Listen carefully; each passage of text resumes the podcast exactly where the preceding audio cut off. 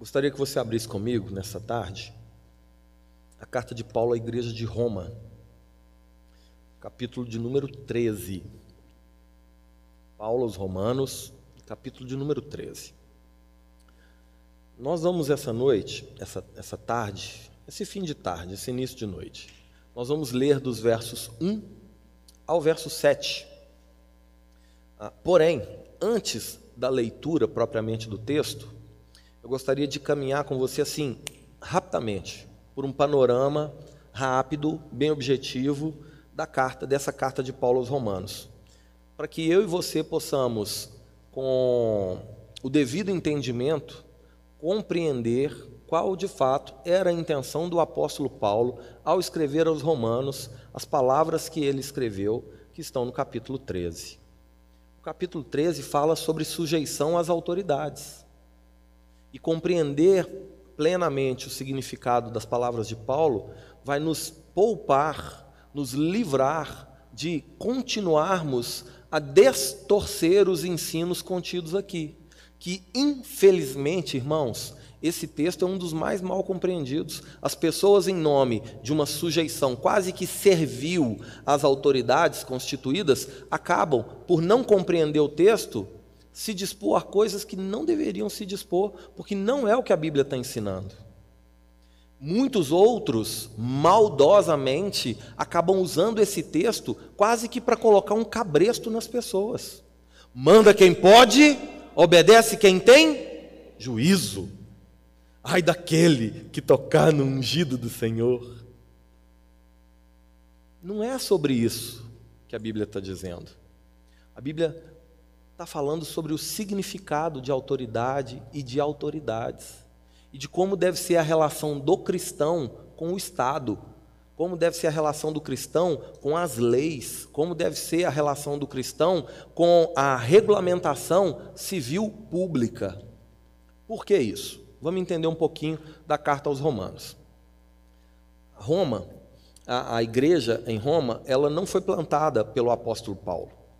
Existem algumas especulações, alguns estudos acerca da origem da igreja de Roma.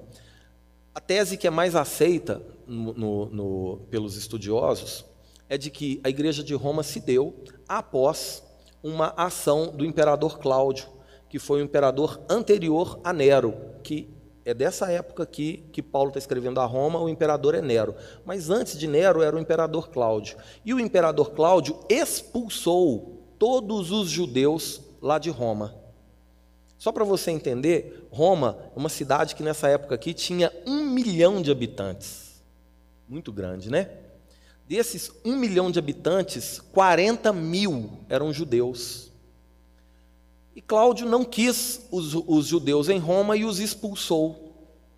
Olha que coisa linda, como Deus não perde o controle em nada e Deus usa todas as coisas para o seu propósito maior. No, no, no, ato do Pentecostes, se você se lembra, Atos capítulo 2, estavam ali os discípulos naquele momento que receberam do revestimento do Espírito Santo e então pregaram acerca das grandezas de Deus. O texto bíblico de Atos 2 diz que estavam reunidos ali homens de todas as regiões.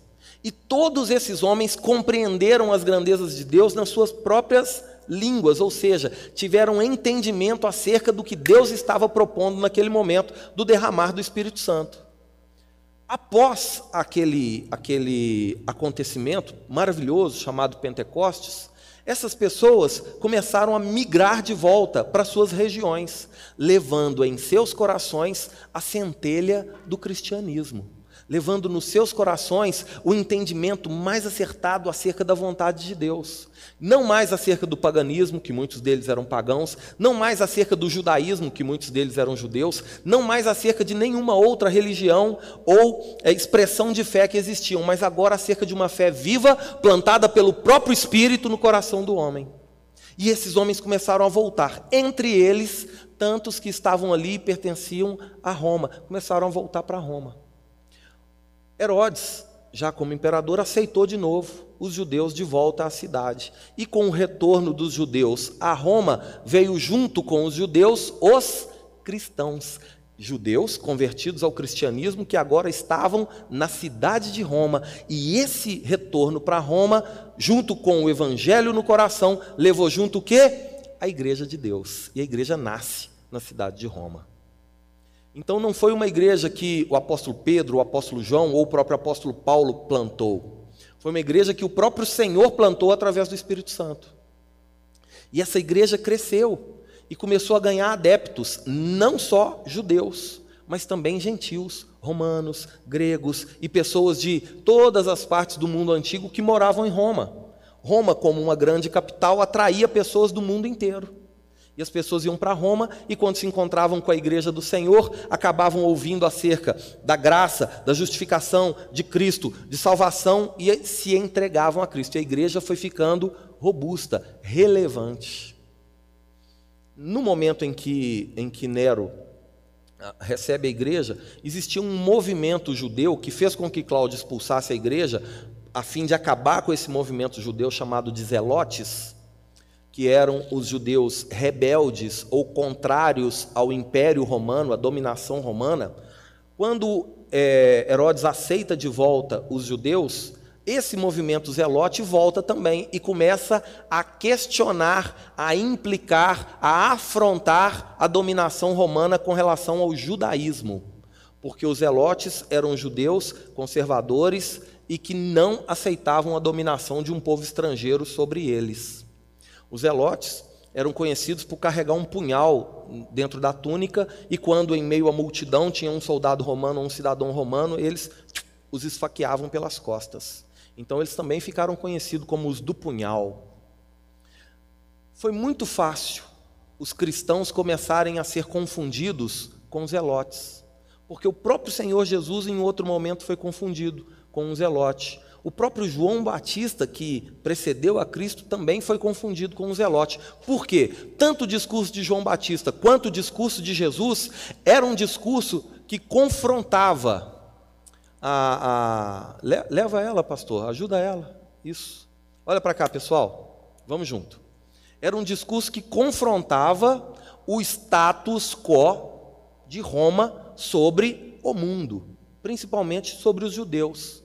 Eles não aceitavam a dominação dos judeus, e quando Jesus começou a ser reconhecido como Rei dos Reis, como Jesus começou a receber o título que era dado somente ao imperador Kyrios, Rei, Supremo, Soberano, aí acendeu-se no coração do império uma inveja, acendeu-se no coração do império uma dúvida, acendeu-se no coração do império o desejo de combater aquilo, porque como é que pode ter alguém que se diz superior a Nero, que era a autoridade máxima no mundo antigo.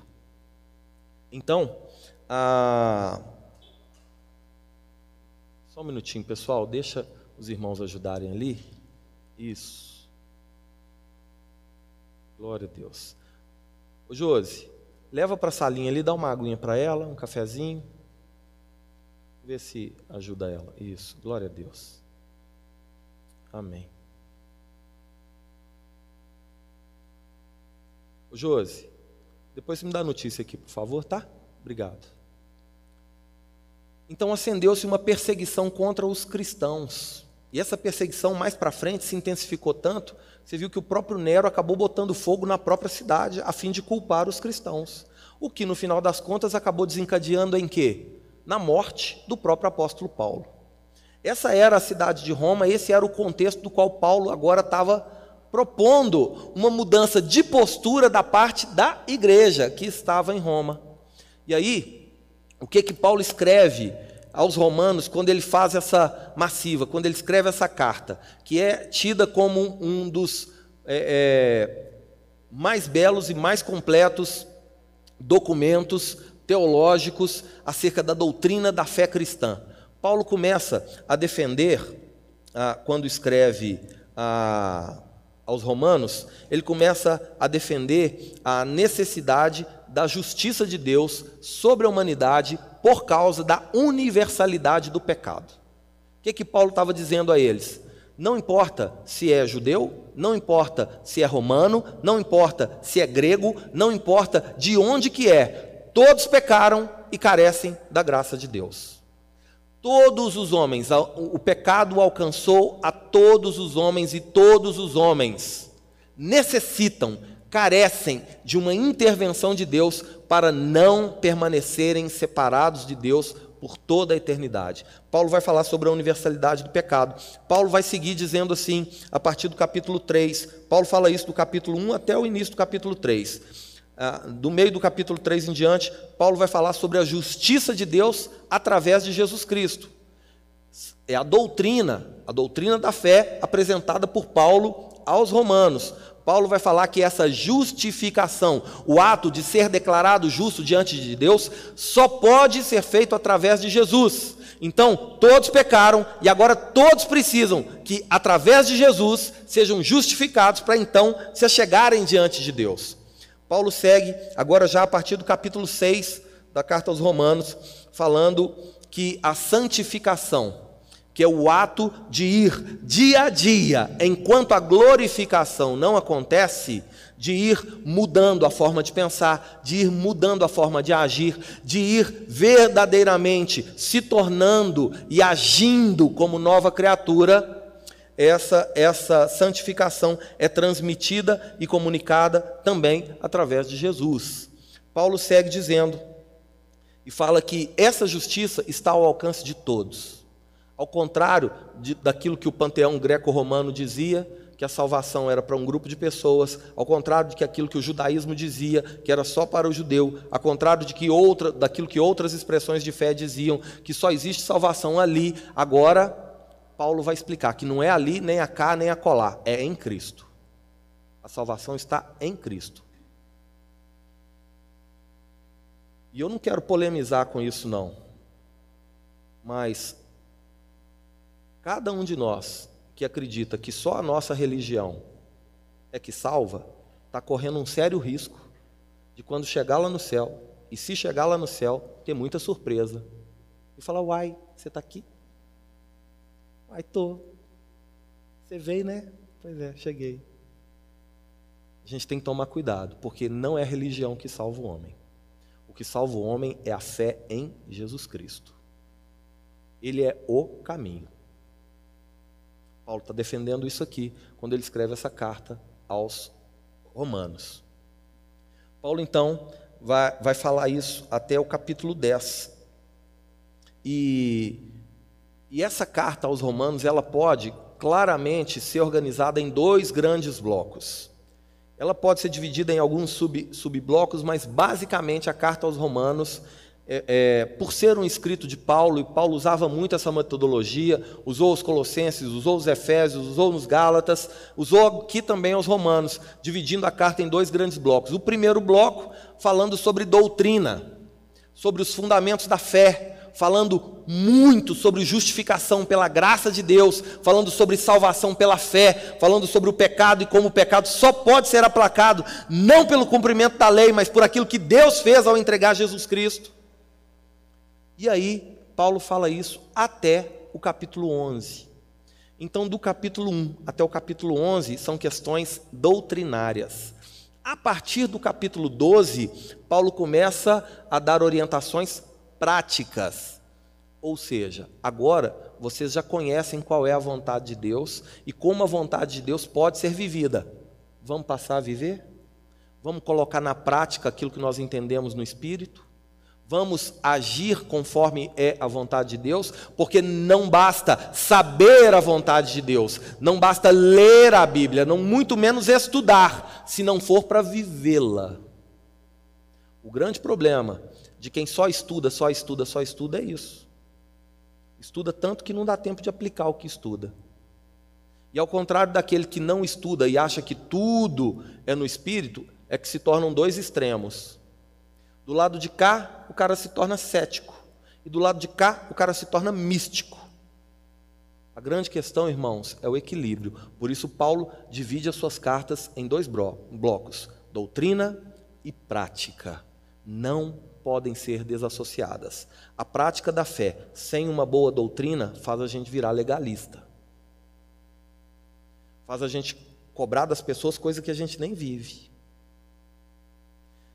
E o contrário também é muito perigoso. Então, nós temos que ser equilibrados. E Paulo divide a carta em dois blocos: doutrina e prática. E a parte prática começa a partir do, vers... do capítulo 12. E aí, o capítulo 12 fica organizado o seguinte: Paulo vai dar orientações agora sobre a conduta do cristão, daquele que foi salvo, justificado e será aquele que foi justificado, está sendo santificado e será glorificado. Três tempos da nossa salvação. Eu fui salvo, eu estou sendo santificado e eu serei glorificado. Como é que essa pessoa que recebeu algo tão maravilhoso de Deus precisa se portar? Aí Paulo vai organizar essa maneira de viver em cinco pontos. O primeiro deles é falar como é que o cristão deve viver com relação a Deus. Romanos capítulo 12, verso 1 e 2. Depois Paulo vai falar como é que o crente tem que ser com relação a ele mesmo. Porque tem muita gente que dá bom testemunho para quem é da rua, mas para ele mesmo dá mau testemunho. Ele sabe que no secreto faz coisas que não devia fazer. Ele sabe que continua vivendo coisas que não devia viver. Então, como que o crente tem que ser com relação a Deus? Romanos 12, 1 e 2. Como é que ele tem que ser com relação a ele mesmo? Romanos 12, verso 3. Como é que ele tem que ser com relação à comunidade da fé, aos irmãos, ou seja, com a igreja? Romanos capítulo 12, verso 4 ao verso 8, como é que ele tem que ser com relação à sociedade na qual ele se insere, como cidadão da cidade de Roma, como cidadão da cidade de Varginha, como cidadão da cidade de Belo Horizonte, como ele tem que ser com relação à sociedade e o que interessa para nós nessa tarde, como é que ele tem que ser com relação ao Estado, às autoridades. Quando a Bíblia está falando aqui do Estado, está falando das autoridades que regulam o comportamento civil. Então, essas cinco orientações de como viver vêm logo depois de Paulo dar todo o fundamento doutrinário de como viver. Entenda algo. O Senhor nunca vai cobrar de você algo que Ele mesmo não te deu capacidade para viver. Então, se você tá, vai ser cobrado pelo Senhor em alguma conduta, em alguma postura, em algum testemunho, em alguma prática, saiba que você só vai receber essa cobrança do Senhor porque o Senhor já te deu condição de viver conforme Ele propõe a você. Porque nada daquilo que Deus nos dá é pesado demais para que a gente aplique nas nossas vidas, por mais radical que pareça ser. Deus não erra em nada, meu irmão. Então, se ele fez de você igreja do Senhor, é porque sobre você existe uma autoridade que você nem imagina que tem.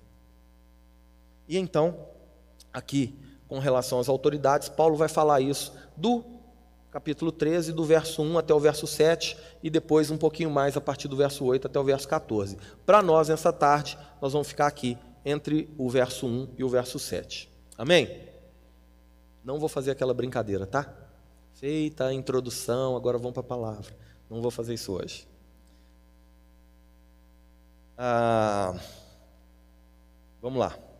Romanos capítulo 13, a partir do verso 1. Todo homem, e quando Paulo está escrevendo aqui homem, em algumas traduções está alma. É todas as pessoas, tá? Homem, mulher, então, porque não é homem, ah, estou liberado. Não, não está não, é todas as pessoas. Vamos lá? Todo homem esteja sujeito às autoridades superiores, porque não há autoridade que não proceda de Deus, e as autoridades que existem foram por ele instituídas. De modo que aquele que se opõe à autoridade resiste à ordenação de Deus, e os que resistem trarão sobre si mesmos condenação. Porque os magistrados não são para temor quando se faz o bem, e sim quando se faz o mal. Queres tu não temer a autoridade? Faze o bem e terá o louvor delas. Dela. 4. Visto que a autoridade é ministro de Deus para o teu bem. Entretanto, se fizeres o mal, teme, porque não é sem motivo que ela traz a espada, pois é ministro de Deus vingador para castigar o que pratica o mal. Verso 5: É necessário que lhe estejais sujeitos, não somente por causa do temor da punição, mas também por dever de consciência. Por esse motivo, também pagais tributos, porque são ministros de Deus, atentando constantemente a este serviço. Pagai a todos o que lhe é devido a quem tributo, tributo, a quem imposto, imposto, a quem respeito, respeito, a quem honra, honra. Amém? Fecha seus olhos por mais um momento. Senhor, obrigado pela tua palavra. Nos debruçamos diante dela, crendo que ela é autoridade sobre nós. E por isso nos rendemos à direção que o Senhor nos traz através da Sua palavra. Por isso nos orienta, Senhor, em nome de Jesus. Amém. Ah, esse pequeno texto que lemos, ele é dividido em três partes. A primeira parte vai do verso 1 e 2. Paulo está falando sobre ah, como os cristãos, é, por que os cristãos devem se submeter às autoridades e também qual é a origem da autoridade. Verso 1 e 2. Verso 3 ao verso 5, Paulo está falando assim: ah, o que fazer para não temer as autoridades e qual é o real papel das autoridades. E no verso 6 e verso 7, Paulo muda um pouquinho o assunto e vai falar a razão pela qual o cristão deve pagar os seus impostos. Então, esses três assuntos são abordados aqui, nós vamos explorar rapidamente um pouquinho de cada um. Amém? Então, verso 1 e 2: Todo homem esteja sujeito às autoridades superiores porque não há autoridade que não proceda de Deus, e as autoridades que existem foram por ele instituídas. De modo que aquele que se opõe à autoridade resiste à ordenação de Deus, e os que a resistem trarão sobre si mesmos condenação.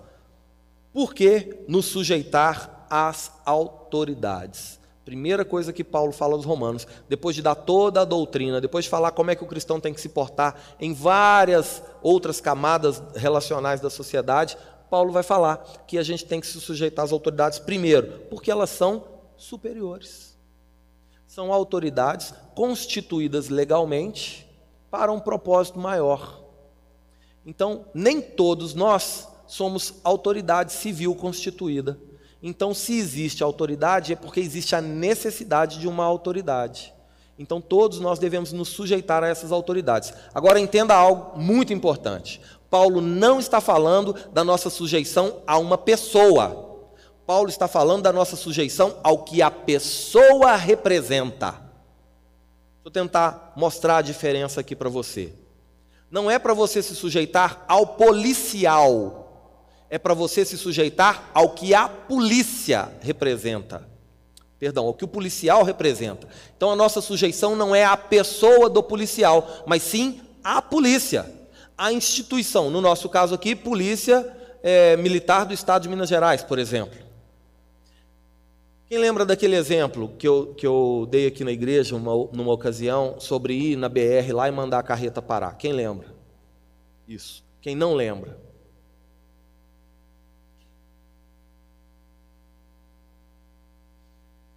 Eu contar rapidinho. Imagina eu, não vou usar ninguém como exemplo hoje não, nem o Valber, até foi embora daqui, ó. Ah, tá ali fora, né, Val? Tá se recuperando, né? Imagina eu, do alto dos meus imponentes 1,67,5m de altura. Pesando, eu sei, sobrepeso, 86 quilos. Me imagina que eu, desse tamanho todo, vou lá na 381, tá vindo uma carreta lá, eu entro no meio da pista, estico a mão e mando a carreta parar. Para, carreta! Qual o risco que eu estou correndo, irmãos? De ser atropelado e morto, não é verdade?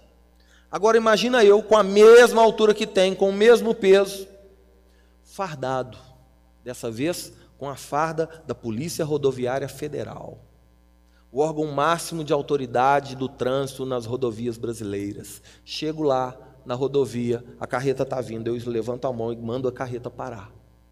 O carreteiro, ao me ver, vai fazer um esforço que for mesmo que aquela carreta faça um L, mas ele vai tentar parar aquela carreta. Por quê? Não por sujeição a mim, mas por sujeição àquilo que eu represento. Então, quando Paulo fala que todos os homens, que todas as pessoas especialmente a igreja, porque ele estava se dirigindo à igreja na cidade de Roma, estejam sujeitos às autoridades superiores, Paulo está falando, não é uma sujeição servil às pessoas, mas ao que a essas autoridades representam. Em outras palavras, pode falar assim, que é, é, respeitar e se sujeitar às leis vigentes e que conduzem o bem-estar comum de todas as pessoas. O crente tem que ser diferente. O crente, mesmo podendo, não deveria ficar batendo lata. Não deveria ver o carro de uma autoridade com quem não concorda de uma postura e furar os pneus do carro ou riscar o carro. Ou ir para a porta da casa do vereador, do prefeito, do governador, seja de quem for, e pichar o muro da casa da pessoa. Encontrar a pessoa no shopping ou no avião e começar a escarnecer da pessoa. Não combina com aqueles que têm o espírito da paz no seu coração. Então, é sobre isso que Paulo está falando aos romanos. Que o cristão deveria se posicionar de uma maneira diferente daquelas que ele estava sendo acusado. Que eles estavam sendo acusados de serem tumultuadores, baderneiros, assassinos. Esses não eram os cristãos. Segundo motivo do porquê nos sujeitar. Primeiro, porque são superiores, depois, por quê? Segundo, porque procedem de Deus. Foram instituídas por Deus. E aí eu quero evocar aqui, trazer para você um, um, discurso de Jesus com Pilatos, Pôncio Pilatos, que era, que era a autoridade sobre o povo judeu naquele contexto em que Jesus está tá sendo ali julgado. É, maldosamente, mas julgado é, João capítulo 19, verso 10 e 11 diz assim: Eu vou ler para vocês para a gente ganhar tempo. João 19, 10 e 11. Então, Pilatos advertiu: Não me respondestes. Não, perdão, não me respondestes? Não sabes que tenho autoridade para te soltar e autoridade para te crucificar? Olha a resposta de Jesus. Respondeu Jesus: Nenhuma autoridade terias sobre mim se de cima não te fosse dada.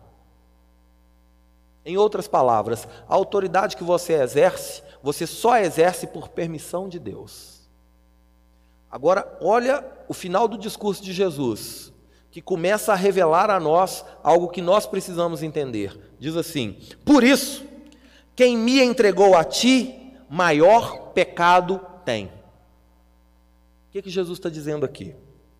Pilatos está falando: eu posso, eu posso te prender, eu posso te matar. Eu tenho autoridade para isso, você não sabia disso, não? Jesus fala: eu sei, eu reconheço a autoridade que você tem, porque você só tem essa autoridade porque do alto te foi dada. Agora, quem transgrediu uma autoridade maior para me colocar diante de uma autoridade menor, esse tem maior pecado. Por quê?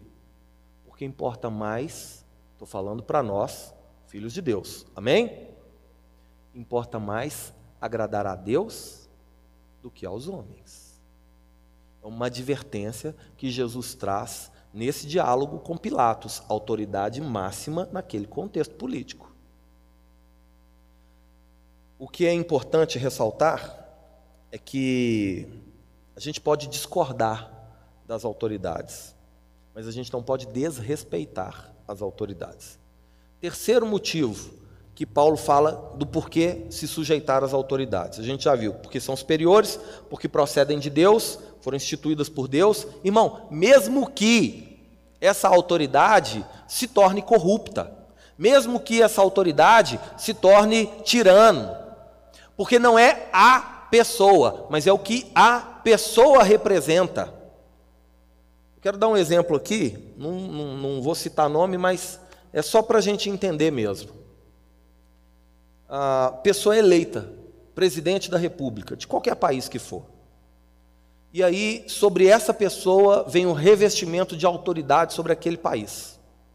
Essa pessoa começa a roubar, começa a desviar, essa pessoa começa a transgredir os privilégios ou o, o, as limitações da sua autoridade e começa a criar situações para se beneficiar do cargo que exerce.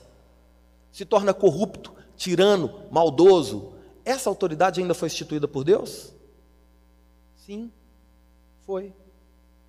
A pessoa pode ter se corrompido, mas o que ela representa, jamais. Ela pode ter usurpado do privilégio de ser autoridade e usado essa autoridade de maneira errada, mas o que ela representa continua a ser aquele que é a maior autoridade. Mesmo que seja um ímpio, mesmo que seja um descrente. Não é a pessoa, mas é o que ela representa. Então, terceiro motivo, porque as autoridades procedem de Deus, foram instituídas por Deus. É, segundo, né? Terceiro, por que a gente tem que que respeitar, sujeitar as autoridades. Porque aquele que se opõe à autoridade resiste à ordenação de Deus, porque foi Deus que levantou aquela autoridade.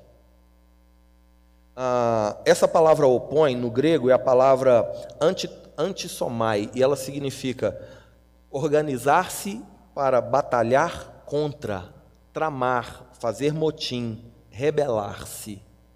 Então, quando Paulo fala sobre oposição às autoridades, não está falando de discordar, ele não está falando de não concordar, ele está falando de trabalhar contra de maneira organizada, de ser contra por ser do contra.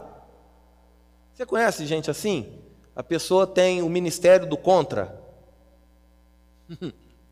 Se o dia está lindo, ai, que calor miserável. Choveu, ah, agora começa a chover. Então o cara é do contra por ser do contra. Ele é oposição, não importa o que seja, ele é contra.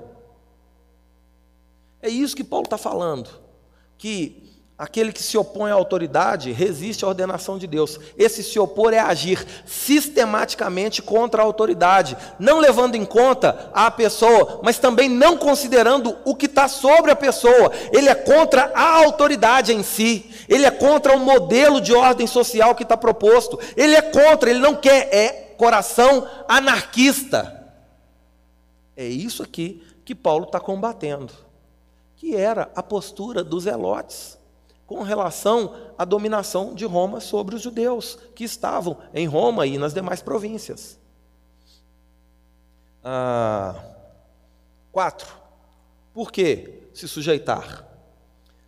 Porque a insujeição traz condenação sobre si. Agora, essa palavrinha condenação, a palavra crima, significa punição, sentença, consequência. Ah, ela, é, ela não é a condenação eterna, mas ela é um modelo de condenação eterna. Por quê? Porque as autoridades desse mundo são um modelo da autoridade de Deus. Você está aqui comigo? Amém? Então vamos lá, para a gente não se perder. Como as autoridades desse mundo são para representar a Deus, é um modelo da autoridade de Deus, aquele que se opõe a Deus, ele não fecha as portas para a salvação? Aquele que vira as costas para o Espírito Santo não encerra assim a possibilidade de ser convencido do pecado e então ser salvo? É isso que Paulo, diz que Paulo está tratando, como modelo de condenação eterna, mas transferida para as autoridades naturais. O que, que Paulo está dizendo? Se você virar as costas para Deus, você vai ser condenado. Se você virar as costas para a autoridade constituída, você vai sofrer punição. E aí, é, você pode receber uma sentença, de um jeito ou de outro haverão consequências. Você não pode esquecer disso, porque daqui a pouco eu vou falar para você em que situação eu e você não só podemos, como também devemos desobedecer às autoridades. E aí, você não pode esquecer disso aqui, por quê? Por ser um princípio, o fato de nos apegarmos a Deus e não às autoridades não tira de nós a possibilidade de recebermos aqui uma punição, uma sentença, uma consequência. Mas, como vamos ver daqui a pouco, importa mais a vontade de Deus do que a vontade dos homens. Por isso é que na semana passada a gente precisou olhar para dentro de nós, para que a gente tivesse então a possibilidade de questionar algo que a gente vê que está fora do lugar. Porque todo aquele que está errado não tem autoridade para falar de quem também está errado. Não foi isso que Jesus ensinou? Como é que você está querendo tirar um cisco do olho do seu irmão se tem uma baita de uma trave no seu olho? Então, por quê? a gente, porque, é, é, porque a gente não deve desrespeitar, é, é, por que, que a gente deve se sujeitar às autoridades? Porque a insujeição traz condenação. Ah, alguns exemplos de insujeição: desobedecer às leis, desacatar ou desrespeitar uma autoridade, não pagar os impostos, que é o que estava sendo proposto lá em Roma, ah, não orar pelas autoridades. Isso que nós fizemos hoje aqui, como o pastor Paulo falou, é algo que a gente precisa continuar a fazer. E a gente só, só, nós só estamos vivendo a situação crítica que nós estamos vivendo porque fomos omissos lá atrás em cumprir um dos privilégios e papéis do ser igreja, orar pelas autoridades. Porque Paulo, escrevendo a Timóteo, fala que nós devemos orar pelas autoridades para que tenhamos uma vida tranquila e sossegada. Estamos tendo uma vida tranquila e sossegada? Parte disso é responsabilidade nossa, da nossa omissão como igreja, de ficarmos olhando só para nós mesmos e buscando somente os nossos interesses e esquecendo de fazer o que é a direção de Deus. E aí, por causa disso, estamos todos sofrendo na mão das autoridades. Não está sendo tranquilo, não está sendo sossegada a nossa caminhada como povo de Deus nessa terra. Além das perseguições espirituais, agora tem também perseguição política. E não se assuste se piorar. Para que a gente mude isso, a gente precisa voltar à orientação primeira, voltar a cumprir o nosso papel como povo de Deus, botar o joelho no chão, botar a cara no pó, nos arrependermos de nós mesmos, das nossas más práticas, das nossas boas práticas feitas com motivação errada e então nos sujeitarmos a Deus orando, clamando, intercedendo, fazendo aquilo que Deus pediu para a gente fazer. Nesse, nessa mesma sessão, Paulo fala porque nos sujeitar, e agora ele vai falar qual que é a origem da autoridade. Por que a gente se sujeita? Porque é autoridade, mas qual que é a origem da autoridade? E aí ele vai falar aqui no verso, no verso primeiro mesmo, ele vai falar que a autoridade ah, procede de Deus e todas as autoridades que existem foram por ele instituídas. Então, a origem de toda a autoridade está em Deus. Ele é a fonte de toda a autoridade. Isso significa que todo aquele que exerce autoridade está também sujeito a Deus, sendo crente ou não, sabendo disso ou não. Toda autoridade, quando exercida, se exercida de maneira plena, representa princípios e valores do próprio Deus Criador. E aí a nossa reflexão precisa ser a seguinte: se a origem da autoridade está em Deus, a falta da autoridade também está na falta de Deus. E aí a gente começa a entender um pouquinho, porque nos dias de hoje tem muitos filhos que não se submetem aos pais. Porque tem muitos empregados que não se submetem aos seus patrões. Porque tem muitos alunos que não se submetem aos seus professores. Porque tem muitas ovelhas que não se submetem aos seus pastores. Sabe por quê? Porque a insubmissão cresce na mesma medida em que se perde a consciência de Deus.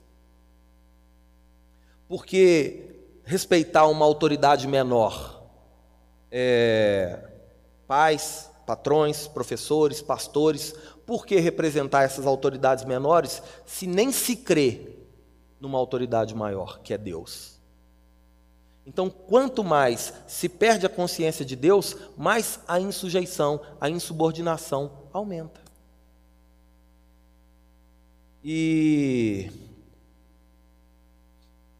muitas vezes o problema começa dentro da nossa casa com a falta de Deus dentro da nossa casa. A falta de apresentar e de representar a figura de Deus como autoridade. Você já percebeu que a figura do pai tem sido sistematicamente atacada, destruída? É só você olhar desenhos, filmes, séries. A figura do pai é colocada como ali? Aquele bobãozão, aquele pastelão. É ou não é? Irmão, isso gera filhos rebeldes. Isso gera meninos frouxos, meninas insubmissas. Isso gera uma geração sem nenhum parâmetro de autoridade. A falta de discernimento da autoridade contribui para a formação do autoritarismo. O que, que é isso? Como não teve limites quando pequeno, agora que cresce não vai se sujeitar a ninguém, não. E aí a namorada termina com o namorado, o que, que ele quer fazer? Ele quer ir lá e matar ela, depois se mata. Ou então a menina não aceita algo que o menino faz por ter sido demasiadamente mimado e criado sem nenhum parâmetro de autoridade, agora ele mete a mão na cara dela. E por ela também não ter senso nenhum do amor de Deus, do cuidado de Deus, ter sido apresentada a Deus, ela aceita.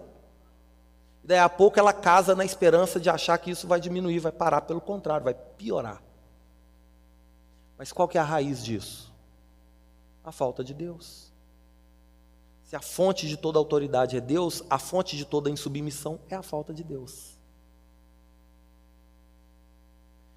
Paulo encerra então essa sessão e passa para a próxima sessão, que vai do verso 3 ao verso 5, falando o que fazer para não temer as autoridades e qual é, de fato, o papel das autoridades, ou seja, qual é o limite para uma autoridade agir.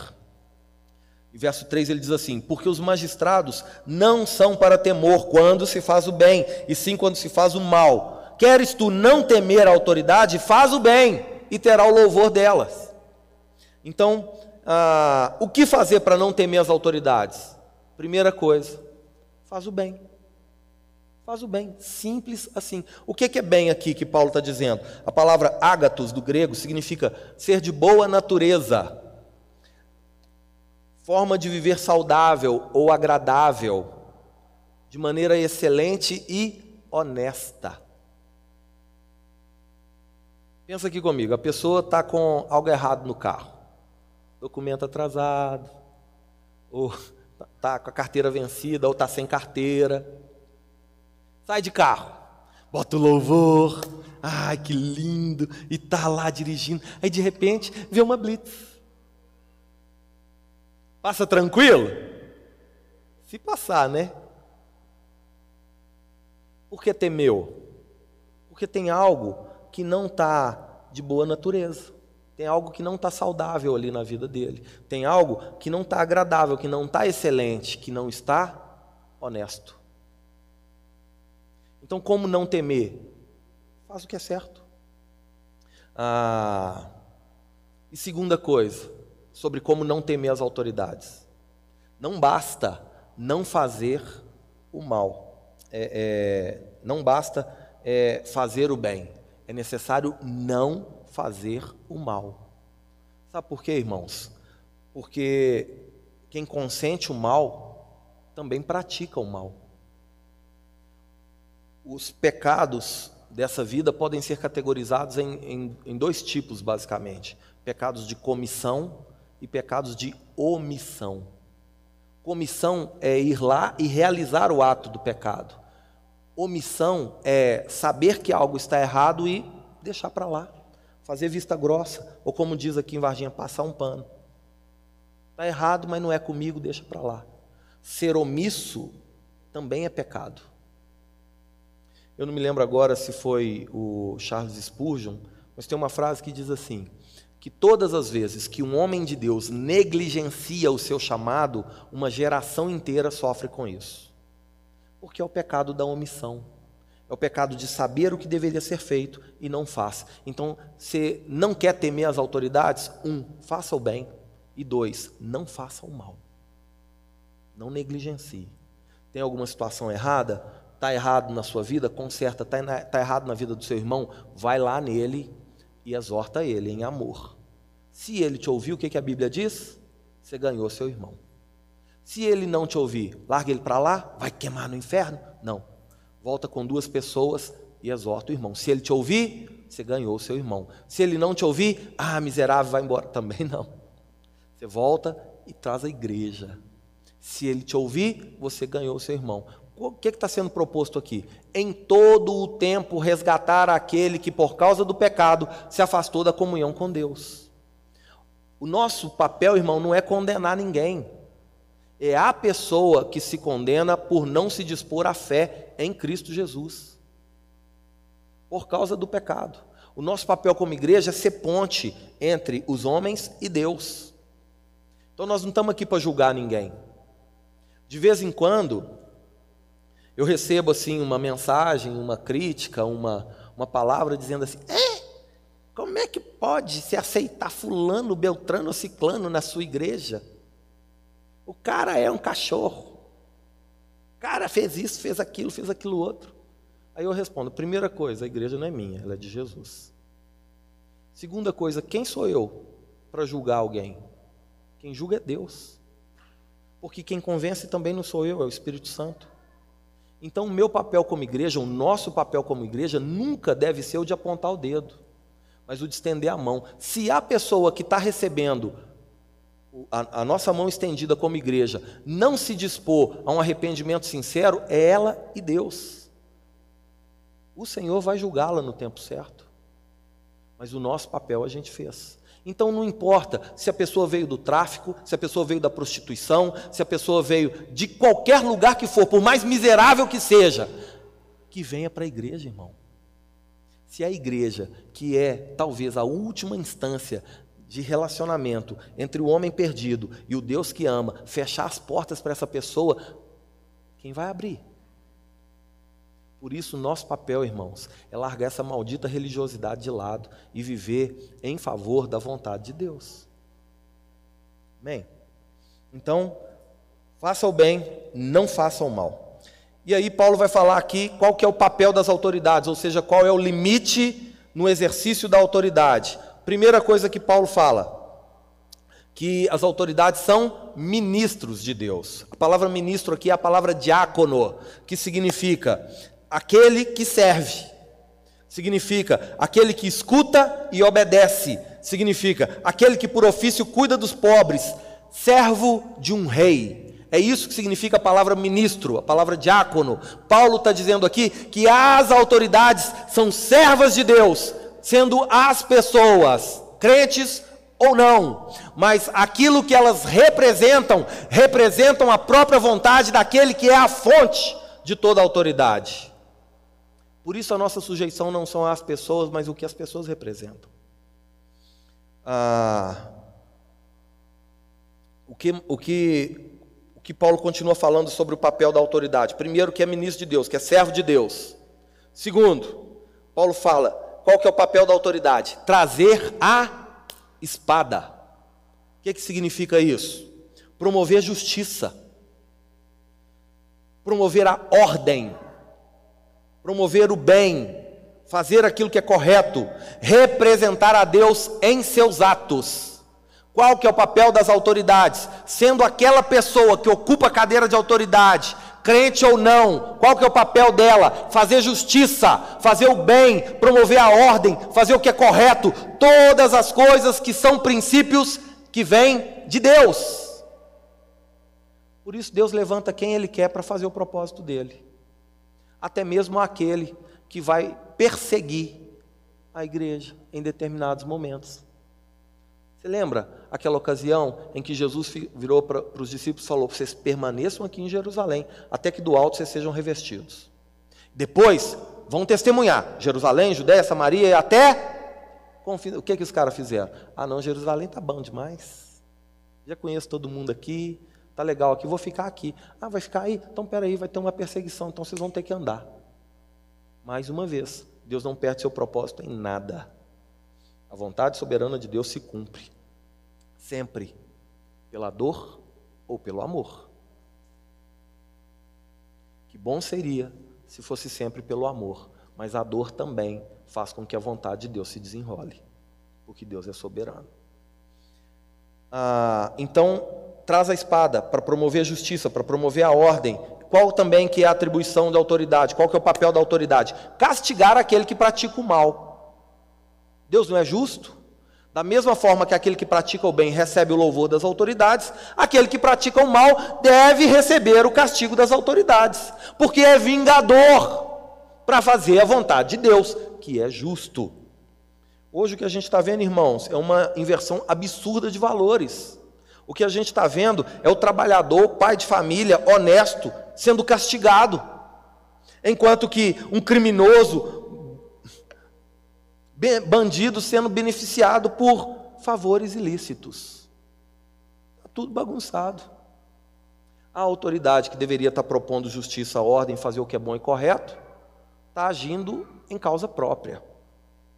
Nunca foi sobre fazer algo fora daquilo que Deus estabeleceu como parâmetro para exercer autoridade. Muitos, em nome da autoridade, começam a agir com autoritarismo e se colocam como supremos, mandando e desmandando alheios às próprias leis que um dia juraram defender. Não é isso que está acontecendo hoje? Um grupo de pessoas que não se submetem a ninguém, usurpando uma autoridade que não tem, fazendo e desfazendo segundo as próprias conveniências, às próprias interpretações, às próprias vontades, e assim não se sujeitam a ninguém e acabam alheios às próprias leis que um dia juraram defender. Só que, irmão, quem exerce autoridade e não se atenta para os limites dessa autoridade, no tempo certo, também vai precisar prestar contas por sua, pela sua omissão. E aí, isso vale para todos que exercem autoridade não apenas magistrados, não apenas políticos, não apenas pastores, mas também pais, mães, maridos e esposas. Se você recebeu de Deus um filho, você recebeu de Deus a autoridade para ensinar seu filho. E se você estiver sendo omisso com o seu filho, você vai prestar contas a Deus. Se você recebeu um marido, você tem autoridade sobre a sua casa, sobre o seu lar. E se você estiver sendo omissa com relação a isso, você, no tempo certo, vai prestar contas a Deus. Se você recebeu de Deus um, um, algo para se responsabilizar e se manter omisso ao exercício dessa autoridade de forma saudável para promover justiça, ordem, fazer o que é bom e correto, você vai prestar contas a Deus. Deus é justo. Não é sem motivo que traz a espada. Aquele que faz o bem recebe o louvor, aquele que faz o mal vai ser punido. Por isso não se aplica só aos de toga, mas a todos, porque todos devem estar sujeitos às autoridades superiores. E a maior autoridade que existe é o Senhor, Criador de todas as coisas. Por isso importa mais agradar a Deus do que aos homens. Irmãos, a tenho tanta coisa aqui para compartilhar com vocês, mas eu quero passar aqui para um, para um outro assunto, porque aqui Paulo vai seguir falando sobre é, é, que a gente deve respeitar as leis e as autoridades, não apenas por medo da punição, mas por dever de consciência. Isso Paulo está evocando ali a igreja de Roma a pensar no seu testemunho, porque a palavra consciência que Paulo usa aqui é a mesma que ele usa aos Coríntios, quando ele fala que se você pode comer uma carne consagrada, mas se isso ferir a consciência de alguém, então não come, por causa da consciência do outro. Paulo está falando do testemunho, como é que o cristão deve agir. E aí, irmão, Paulo vai fazer a última sessão aqui, do verso 6 ao verso 7, falando a razão pelo que os cristãos deveriam pagar impostos. Eu vou só passar aqui para gente para eu fazer um, um, um último comentário que eu preciso fazer com vocês. Paulo vai falar que a razão que o crente precisa pagar imposto é porque está aí no verso 6. Por esse motivo também pagais tributos, porque são ministros de Deus, atentando constantemente a esse serviço. Pagai a todos o que lhes é devido, a quem tributo, tributo, a quem imposto, imposto, a quem respeito, respeito, a quem honra, honra. O que, que Paulo está dizendo com isso? que o cristão deve pagar tributo, deve pagar imposto, por quê? Porque é ministro de Deus, é servo de Deus. Ah, lembra do contexto dos romanos, não da igreja de Roma, mas dos romanos em si, ah, em que nas suas incursões militares eles pavimentavam estradas, construíam cidades, construíam aquedutos, construíam postos de abastecimento para viajantes, ou seja, tudo o que foi feito através do Império Romano com o propósito de dominar outros povos e ir expandindo o seu reino, serviu também para que a estrutura fosse preparada a fim de que o evangelho pudesse ser levado a diferentes lugares com mais facilidade e com mais agilidade. Então, ah, tudo isso foi usado por Deus na propagação e no avanço do evangelho de Cristo a todo o mundo antigo, ou seja, Deus não erra em nada. Deus não, Deus não perde o controle em nada, nada foge aos desígnios de Deus, a soberana vontade de Deus se cumprirá, independente de quem esteja no poder, seja de direita, seja de esquerda, seja do contra, seja do bem, seja do mal. Deus é soberano sobre tudo e sobre todos. Não é porque o imperador é tirano que Deus se frustra. Usou Roma, Roma pavimentou as estradas, o evangelho pôde alcançar. Usou os judeus, enterraram ali os manuscritos, os manuscritos, os manuscri... ah, esse negócio aí. Isso. Enterrou lá e preservou para as próximas gerações o texto bíblico. Usou os gregos com a sua cultura para poder propor uma língua universal no qual o Novo Testamento pudesse ser escrito e a vontade de Deus conhecida por todos. Deus não erra em nada, não, irmão. Você acha que Deus perdeu o controle nessa pandemia? Você acha que Deus perdeu o controle porque a economia está desabando? Você acha que Deus perdeu o controle porque A, B ou C está agindo de maneira arbitrária à vontade dele? Claro que não. Deus não erra em nada. Nós não conhecemos os desígnios de Deus. Por isso nós precisamos confiar em Deus e nos submeter à autoridade maior que é o Senhor, em nome de Jesus. Para a gente concluir, quero comentar rapidamente com você em que situação a gente deve desobedecer às autoridades? Se a gente viu aqui essa exposição toda falando do porquê se sujeitar a qualquer fonte da autoridade, o que, que a autoridade pode, o que, que não pode, o que, que deve, o que, que não deve, em que situação a gente deve desobedecer uma autoridade constituída, legalmente constituída? E por favor, coloque amor no que eu tô, vou falar para vocês. Não estou aqui propondo apenas desobediência civil, não. Estou aqui propondo sujeição a Deus em primeiro lugar, a Deus e não aos homens. Antes de qualquer coisa, a Deus. Por quê?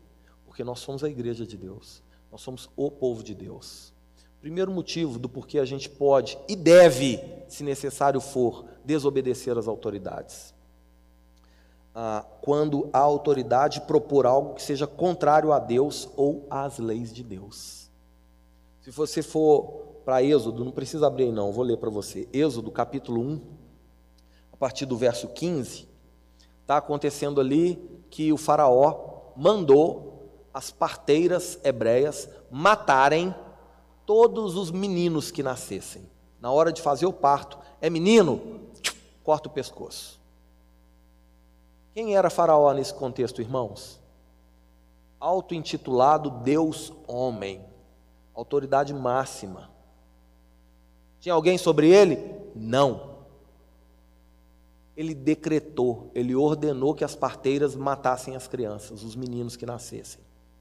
E você vai ver a partir do verso 15 de, de Êxodo capítulo 1, que Sifrá e Puá, duas parteiras hebreias, a Bíblia diz que elas temeram a Deus e por isso desobedeceram a Faraó.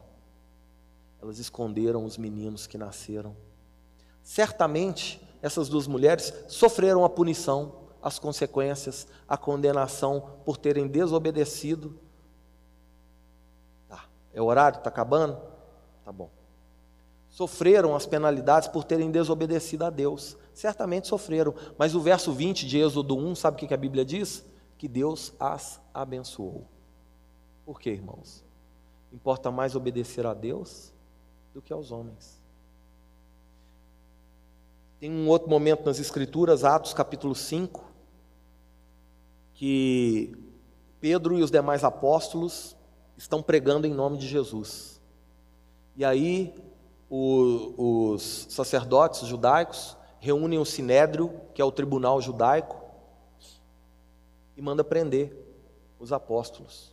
E proíbem os apóstolos de pregar em nome de Jesus. Aí Pedro vira para eles e diz assim: importa mais agradar a Deus do que aos homens. Quem era o sinédrio? A autoridade máxima com relação ao povo judeu. Então, em que situação o povo de Deus pode e deve? Primeiro, quando a autoridade propor algo que seja contrário a Deus ou às leis de Deus. Qual foi a orientação do Senhor Jesus a cada um de nós? Ide por todo o mundo e pregai o evangelho a toda criatura. O que que Paulo disse sobre isso em Atos capítulo 20? A minha vida pouco importa para mim mesmo, contanto que eu cumpra o meu ministério. Ministério de testemunhar acerca do evangelho da graça de Deus. E a gente sabe aonde que essa postura levou o apóstolo Paulo a ser decapitado num tribunal romano. Por isso é que eu disse para você um pouco antes: as consequências por desobedecer autoridades virão, sim. Se alguém, alguma autoridade, propor a mim que faça algo que seja contrário ao que a lei de Deus propõe, eu não vou fazer. Eu vou para a cadeia, mas eu não vou fazer. Porque as sanções meramente humanas são infinitamente menores do que a rejeição de Deus. E se cremos verdadeiramente na eternidade ao lado do Senhor, cada um de nós, que é a igreja do Senhor, deveria considerar isso. Então, se uma autoridade se levantar para ferir a vontade de Deus, nós não podemos, nós não devemos acatar. Infelizmente, o que a gente tem visto nos dias de hoje é uma geração de cristãos, uma obediência quase que servil ao Estado, se esquecendo de o que importa mais obedecer. Segundo motivo do porquê podemos e devemos desobedecer a uma autoridade, quando essa autoridade ah, agir fora da lei constituída. Quando essa autoridade transgredir as leis. Deixa eu dar um exemplo aqui simples. Se um policial, vou usar o exemplo do policial, mas é só para ilustrar. Chegar para alguém de nós aqui e falar assim: pula o muro daquela casa ali e rouba a televisão daquela pessoa agora porque eu estou mandando. Você vai obedecer? Hã? Mas não é autoridade? Sim. Só que ela está infringindo a lei e te propondo que você infrinja a lei, você também não deve obedecer. Não é verdade? Mas por que, que a gente faz isso com relação ao Senhor? O Senhor diz que não, a autoridade natural diz que sim, e a gente faz o que o homem diz e se esquece do que Deus mandou. Então, quando essa autoridade ferir a lei de Deus, quando essa autoridade ferir as próprias leis, irmãos, o que a gente está vendo nos dias de hoje?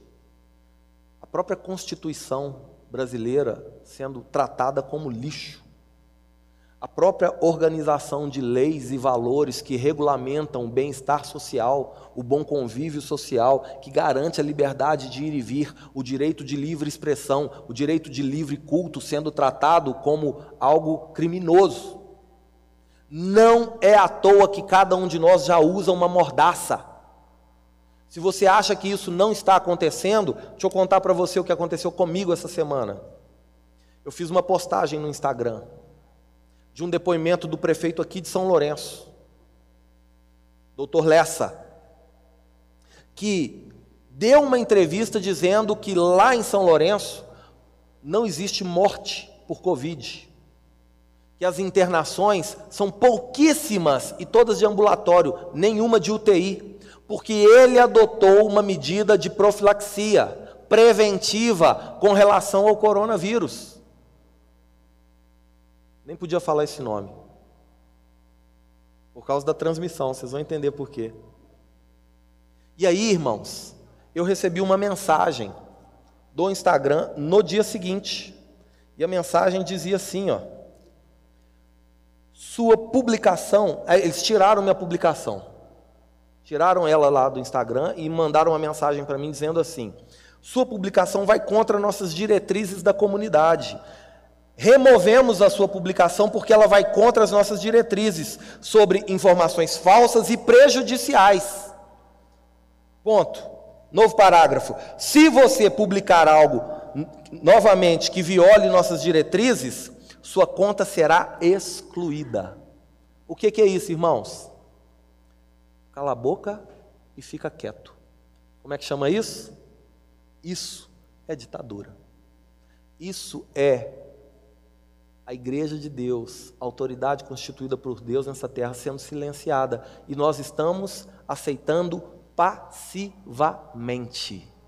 Nós estamos achando que é uma questão de saúde pública quando não é. É também, mas não é apenas. É uma situação também político-ideológica, que vai contra princípios e valores judaico-cristãos que nos trouxeram até aqui. Contra a família, contra a moral, contra bons costumes, contra aquilo que regulamenta e permite a nossa subsistência, inclusive como seres humanos. E nós não estamos enxergando ou não estamos querendo enxergar. Por isso, quando uma autoridade for contra a lei de Deus, ou quando essa autoridade for contra as próprias leis estabelecidas e vigentes, nós não podemos, nós não devemos aceitar. Porque senão, irmãos, a gente vai encontrar aqui a terceira e última situação. Primeira é contra as leis de Deus, segunda contra as leis humanas, terceira situação que a gente não deve aceitar. Quando as autoridades se voltam contra a igreja e a perseguem de forma implacável, querendo exterminar o cristianismo. Nós ainda não estamos vendo isso. Mas se continuarmos a viver de forma passiva, com uma autoridade constituída por Deus para preservar a própria vontade de Deus, se continuarmos a aceitar os desmandos, se continuarmos a aceitar a intervenção do Estado na lei de Deus, a intervenção do Estado contra as próprias leis, das pseudo-autoridades que têm usurpado o princípio de autoridade estabelecido por Deus, se continuarmos a aceitar, muito em breve pode ser que não resistamos a perseguições que virão sobre nós. O simples fato de eu ter usado a palavra que eu usei aqui, pode ser que a nossa publicação de hoje nem fique no YouTube. Só para vocês entenderem em que nível que está. E a gente está como aquele que dorme, sem se atentar para o que está acontecendo. A gente está preocupado com tantas outras coisas. Agora botar horário no nosso culto. O artigo 5 da Constituição virou balela. Direito de ir e vir? Não, senhor. Oito horas você tem que estar em casa. Acorda. Acorda, igreja do Senhor. Se a gente continuar vivendo de forma passiva, aceitando a intervenção daqueles que são contra princípios e valores judaico-cristãos. Nós estamos fadados a viver um momento em que a própria igreja vai ser atacada e destruída por causa da sua fé. E aí amanhã, nem culto de tarde, nem culto de manhã, nem culto de noite e nem culto pela internet. Voltemos ao nosso joelho, voltemos à prática de oração, mas voltemos também à nossa postura como cidadão não apenas da cidade de Varginha, de Belo Horizonte, de São Paulo, do Rio de Janeiro, mas de cidadão do céu, que clama, vive e defende os valores e a autoridade que vem de Deus. Amém?